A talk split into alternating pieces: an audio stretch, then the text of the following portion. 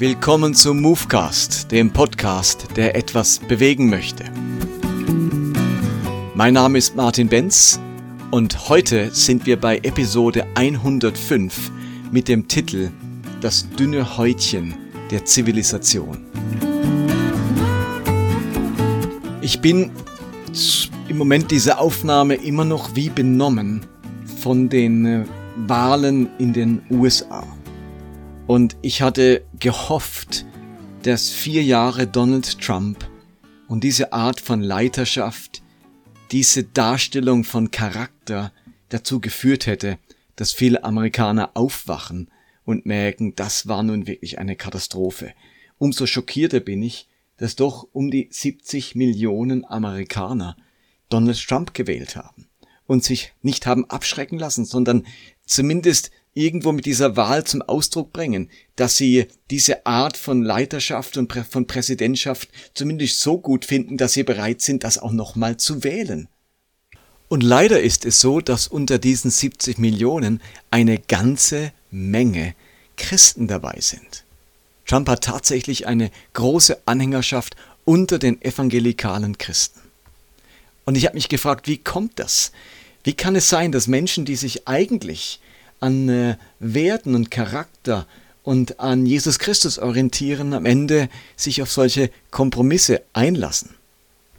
Und ganz fatal finde ich dann das Kyros-Argument, wo aus dem Jesaja-Buch heraus argumentiert wird und gesagt wird, Trump ist wie der äh, babylonische König Kyros, der von Gott sozusagen auserwählt wurde, um Gutes am Volk Israel zu vollbringen, zum Beispiel den Bau des Tempels zu erlauben und zu finanzieren, ohne dass Kyros selbst jetzt irgendwie zum Judentum übergetreten wäre oder sogar groß etwas gewusst hätte von dieser Berufung durch Gott.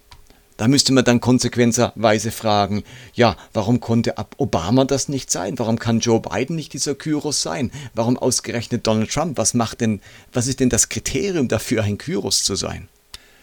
Wenn es nach mir ginge, dann würde ich Donald Trump eher vergleichen mit einem der schlimmen Könige Israels, der das Volk verführte, der etwas an Kultur, an religiöser Kultur, an Charakter im Volk zerstört hat und nach dessen Tod man wie Bilanz gezogen hat und die nachfolgenden Könige oder Herrscher haben dann wieder ein andere Art von Politik gemacht, eine andere Art der Gottesverehrung, weil sie so schockiert und abgeschreckt waren von der Herrschaft dieses gottlosen Königs. Also wenn, dann fällt mir eher das ein, als Trump mit Kyros zu vergleichen. Mich hat die ganze Situation angerät, noch einmal über das Thema Charakter, Veränderung und auch mein Menschenbild nachzudenken. Ich bin nach wie vor tief davon überzeugt, dass der Mensch von Natur aus gut ist. Ich gehöre nicht zu denen, die in dieses Horn blasen, sagen, der Mensch ist von Grund auf böse und verdorben. Ich glaube nach wie vor, der Mensch ist von Natur aus zu einem wunderschönen und guten und gutmütigen äh, Geschöpf erschaffen worden. Ich glaube an das Potenzial, an die Schönheit, an den Reichtum, an die Kreativität des menschlichen Herzens und Charakters. Für mich beschreibt die gesamte Schöpfungserzählung genau diesen Gedanken. Da haben wir zum einen diese wunderschöne Imago Dei Vorstellung des Schöpfung, der Schöpfungserzählung, also dass der Mensch im Bilde Gottes geschaffen wurde, ein Abbild Gottes ist. Und wir merken, dass es dann nicht darum geht, dass der Mensch einfach nur äußerlich ein Abbild Gottes wäre, also dass Gott aussieht wie der Mensch oder der Mensch äußerlich aussieht wie Gott, sondern es geht um die Fähigkeit und das Potenzial des Menschen zum göttlichen Charakter, zum göttlichen Wesen. Es geht darum, dass der Mensch mit dem Potenzial, mit der Fähigkeit erschaffen wurde, ein Abbild von Gottes Wesen und Charakter zu sein, nicht einfach nur, nicht einfach ein Abbild von Gottes Aussehen. Ich finde, das wäre viel zu banal. Zudem unterscheiden wir uns im generellen Aussehen zum Teil doch zu wenig. Von den Affen zum Beispiel ähm, oder von Menschenaffen. Also wenn es nur darum geht, aufrechter Gang, Kopf, Arme, Beine, äh, Gesicht und so weiter, dann, dann haben wir da zu viel, wo dem ähnlich wäre. Es geht nicht um eine äußerliche Ähnlichkeit, sondern ein Abbild des Charakter Gottes. Dazu ist der Mensch fähig. Und so heißt es in Genesis 1, Vers 26, und Gott sprach, lasst uns Menschen machen ein Bild, das uns gleich sei, die da herrschen über die Fische und so weiter. Und dann heißt es in Vers 27, und Gott schuf den Menschen zu seinem Bilde, zum Bilde Gottes schuf er ihn, und er schuf sie als Mann und Frau. Hier kommt diese Imago Dei-Vorstellung ganz deutlich zum Ausdruck. Das ist unser Potenzial, daran glaube ich zutiefst. Und das wird auch nochmal wiederholt, zum Beispiel im Psalm 8, Vers 6, wo es dann heißt, du hast ihn, den Menschen, nur wenig geringer gemacht als Gott, du hast ihn mit Herrlichkeit und Ehre gekrönt. Für mich sind das zentrale Aussagen der Bibel über die Qualität des menschlichen Herzens und Seele. Da ist ungeheuer viel Potenzial, ungeheuer viel Schönheit da. Und zudem finde ich spannend in der Schöpfungserzählung, dass nach jedem Schöpfungstag, nach jedem Schöpfungswerk heißt es, und siehe, es war gut, Tov hebräisch. Aber erst nachdem der Mensch erschaffen wurde, kann Gott über die ganze Schöpfung sagen und siehe, es war sehr gut. Für mich heißt das auch irgendwie, die Erschaffung des Menschen macht aus dem Gut der Schöpfung ein sehr gut. Da ist etwas sehr Gutes, etwas Überragendes in dieser Schöpfung geschehen, nämlich die Erschaffung eines Wesens, das im Bilde Gottes und mit den Fähigkeiten Gottes erschaffen wurde. Und das möchte ich mir nicht rauben lassen, auch nicht von reformatorischer Theologie, die ganz stark die Sündhaftigkeit des Menschen betont hat. Und da ist natürlich was dran und da komme ich gleich dazu, aber ich möchte zunächst einmal diesen Gedanken festhalten, die Schönheit des menschlichen Wesens, wozu er da fähig ist. Und nun kommt dieses Aber, wir merken, dass der Mensch auch eine große Anfälligkeit hat für das Böse, das Hässliche, er ist anfällig zum Lieblosen, zum Hassen, auch zum Zerstörerischen. Man muss sich nur die Welt anschauen und man merkt, dass zum Teil von dieser Schönheit des menschlichen Herzens nicht viel zu sehen ist. Und dass dieses Abbild des Göttlichen zutiefst verzerrt ist. Gerade das letzte Jahrhundert hat dies ungeheuer stark zum Vorschein gebracht und ist uns noch irgendwie in, Erinnerung, wenn man an die beiden Weltkriege denkt, aber dann auch an einen Holocaust, wo das Hässlichste, das Zerstörerischste dieses menschlichen Wesens zum Vorschein gekommen ist. Wir denken an die Versklavung äh, vieler Menschen aus dem afrikanischen Kontinent. Wir denken an die Bürgerkriege. Wir denken an das, was in Kambodscha unter den Roten Khmer geschehen ist. Wir denken an den islamistischen Terrorismus und dort entdecken wir etwas von dem zerstörerischen Potenzial der Menschen. Und darum haben wir nach der Schöpfungserzählung auch diese Sündenfallerzählung. Für mich ist das kein historischer Bericht, sondern eine Beschreibung der Anfälligkeit, der Versuchbarkeit des menschlichen Herzens oder auch der Verletzlichkeit des menschlichen Herzens und Wesens. Für mich spricht die Sündenfallerzählung von der großen Verwundung der Menschheit. Da ist dem Menschen eine tiefe Wunde, eine tiefe Verletzung, eine tiefe Beschädigung zugeführt worden.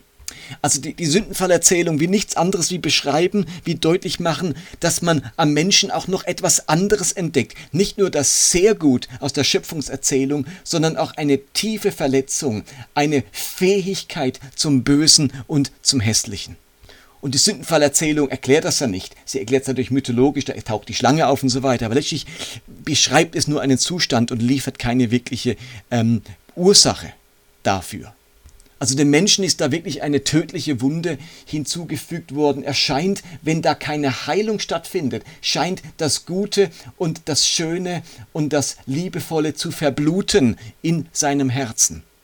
Und angesichts dieser Anfälligkeit für das Hässliche und das Böse ähm, kommt mir ein Zitat von Friedrich Nietzsche in den Sinn, das mich eigentlich schon viele, viele Jahre begleitet und das ich so treffend finde. In den Nachlasswerken von Friedrich Nietzsche findet man nämlich folgendes Zitat. Also es ist nicht irgendwo im Zusammenhang eines Buches, es ist in seinen Nachlasswerken im zehnten Band im neunten Kapitel Absatz 48 sagt Nietzsche folgendes. Kultur ist nur ein dünnes Apfelhäutchen über einem glühenden Chaos.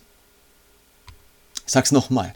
Kultur ist nur ein dünnes Apfelhäutchen über einem glühenden Chaos. Was Nietzsche damit meint, ist, dass er ein glühendes Chaos in der Menschheit entdeckt. Also eben dieses Potenzial zum Bösen, zum Zerstörerischen, zum Krieg, zum Aufruhr, zur Hässlichkeit. Das nimmt Nietzsche ganz stark wahr. Und er sagt nun, dass Kultur im Sinne von Zivilisation nur ein dünnes Häutchen über diesem Abgrund ist, über diesem glühenden Chaos ist. Die Entwicklung von Kultur, von kultiviertem Leben und von Zivilisation überdeckt sozusagen, aber nur ganz dünn, die, die, das glühende Chaos, zu dem der Mensch fähig ist.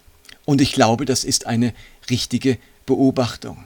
Ich glaube, dass sogar die Bibel genau dasselbe beschreibt. Paulus kann zum Beispiel im Römerbrief im Kapitel 7 viele Verse lang dieses dünne Häutchen beschreiben, indem er sagt, ich tue nicht das Gute, das ich tun will, sondern das Böse, das ich nicht will. Er spricht davon, dass er ein elender Mensch ist, dem eben, dass er einerseits hat er ein Verlangen, Gott gehorsam zu sein, und andererseits ist da diese Gewalt des Bösen, die ihn dazu verführt, ähm, auch immer wieder das Falsche zu tun als ob da nur ein dünnes Häutchen wäre und das reißt immer wieder und dann kommt das Böse und das Schlechte heraus, das er eigentlich gar nicht will, denn weil er vom Grunde her natürlich zum Guten und zum Schönen, zum Liebevollen fähig ist, von der Erschaffung her. Aber ist dieses dünne Häutchen, das reißt auf und dann kommt dieses Hässliche wieder zum Vorschein. Und auch Jesus formuliert es ganz spannend in seiner Auseinandersetzung mit den Pharisäern. In Matthäus 23 haben wir ein ganzes Kapitel, wo Jesus immer wieder sagt, wehe euch, ihr Schriftgelehrten und Pharisäer, und einiges an ihnen zu kritisieren hat. Und in Vers 27 sagt er dann, weh euch, Schriftgelehrte und Pharisäer, ihr Heuchler, die ihr gleich seid wie die übertünchten Gräber, welche auswendig hübsch scheinen, aber inwendig sind sie voller Totengebeine und alles Unflats. Das ist ein ganz ähnlicher Gedanke wie der von Nietzsche. Nietzsche sagt, da ist ein dünnes Häutchen drüber und drunter ein glühendes Chaos. Und Jesus sagt, ihr seid wie getünchte Gräber, auswendig hübsch getüncht, übermalt, überstrichen, weiß ge äh, gekalkt, aber darunter Totengebeine und Unflat. Das ist seine große Kritik an den Pharisäern und Schriftgelehrten, dass sie sich äußerlich, nenne ich es mal, zivilisiert, kultiviert, religiös verhalten, aber darunter ist eine Welt des Unflats, ein Inneres, das unverändert ist und in dem immer noch das Chaos glüht.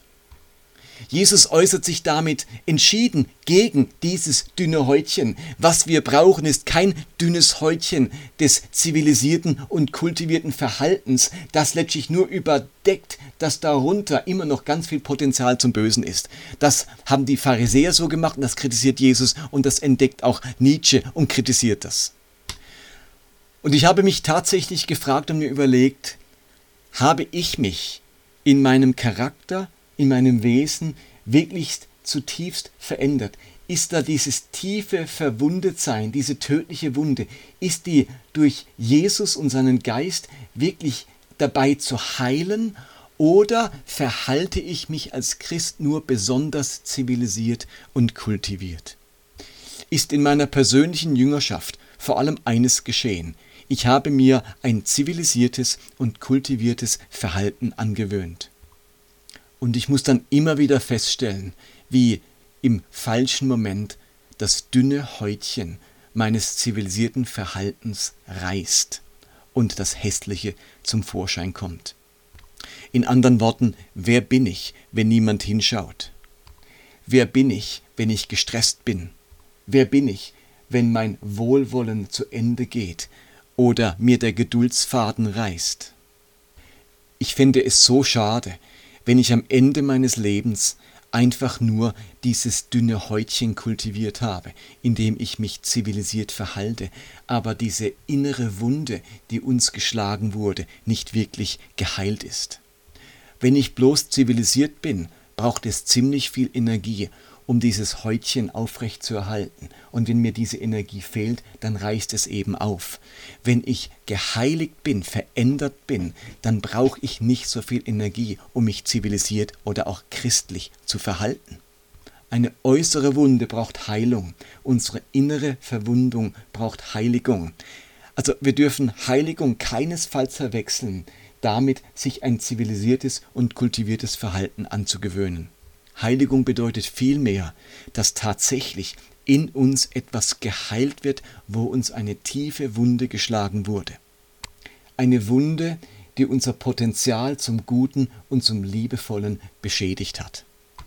Ich möchte zum Beispiel keine Gemeinde bauen oder am Ende Predigten halten oder ein Gemeindeleben kultivieren, das am Ende nur dazu führt, führt, führt dass Menschen sich kultiviert und zivilisierte verhalten, aber nicht wirklich in ihrer Tiefe verändern.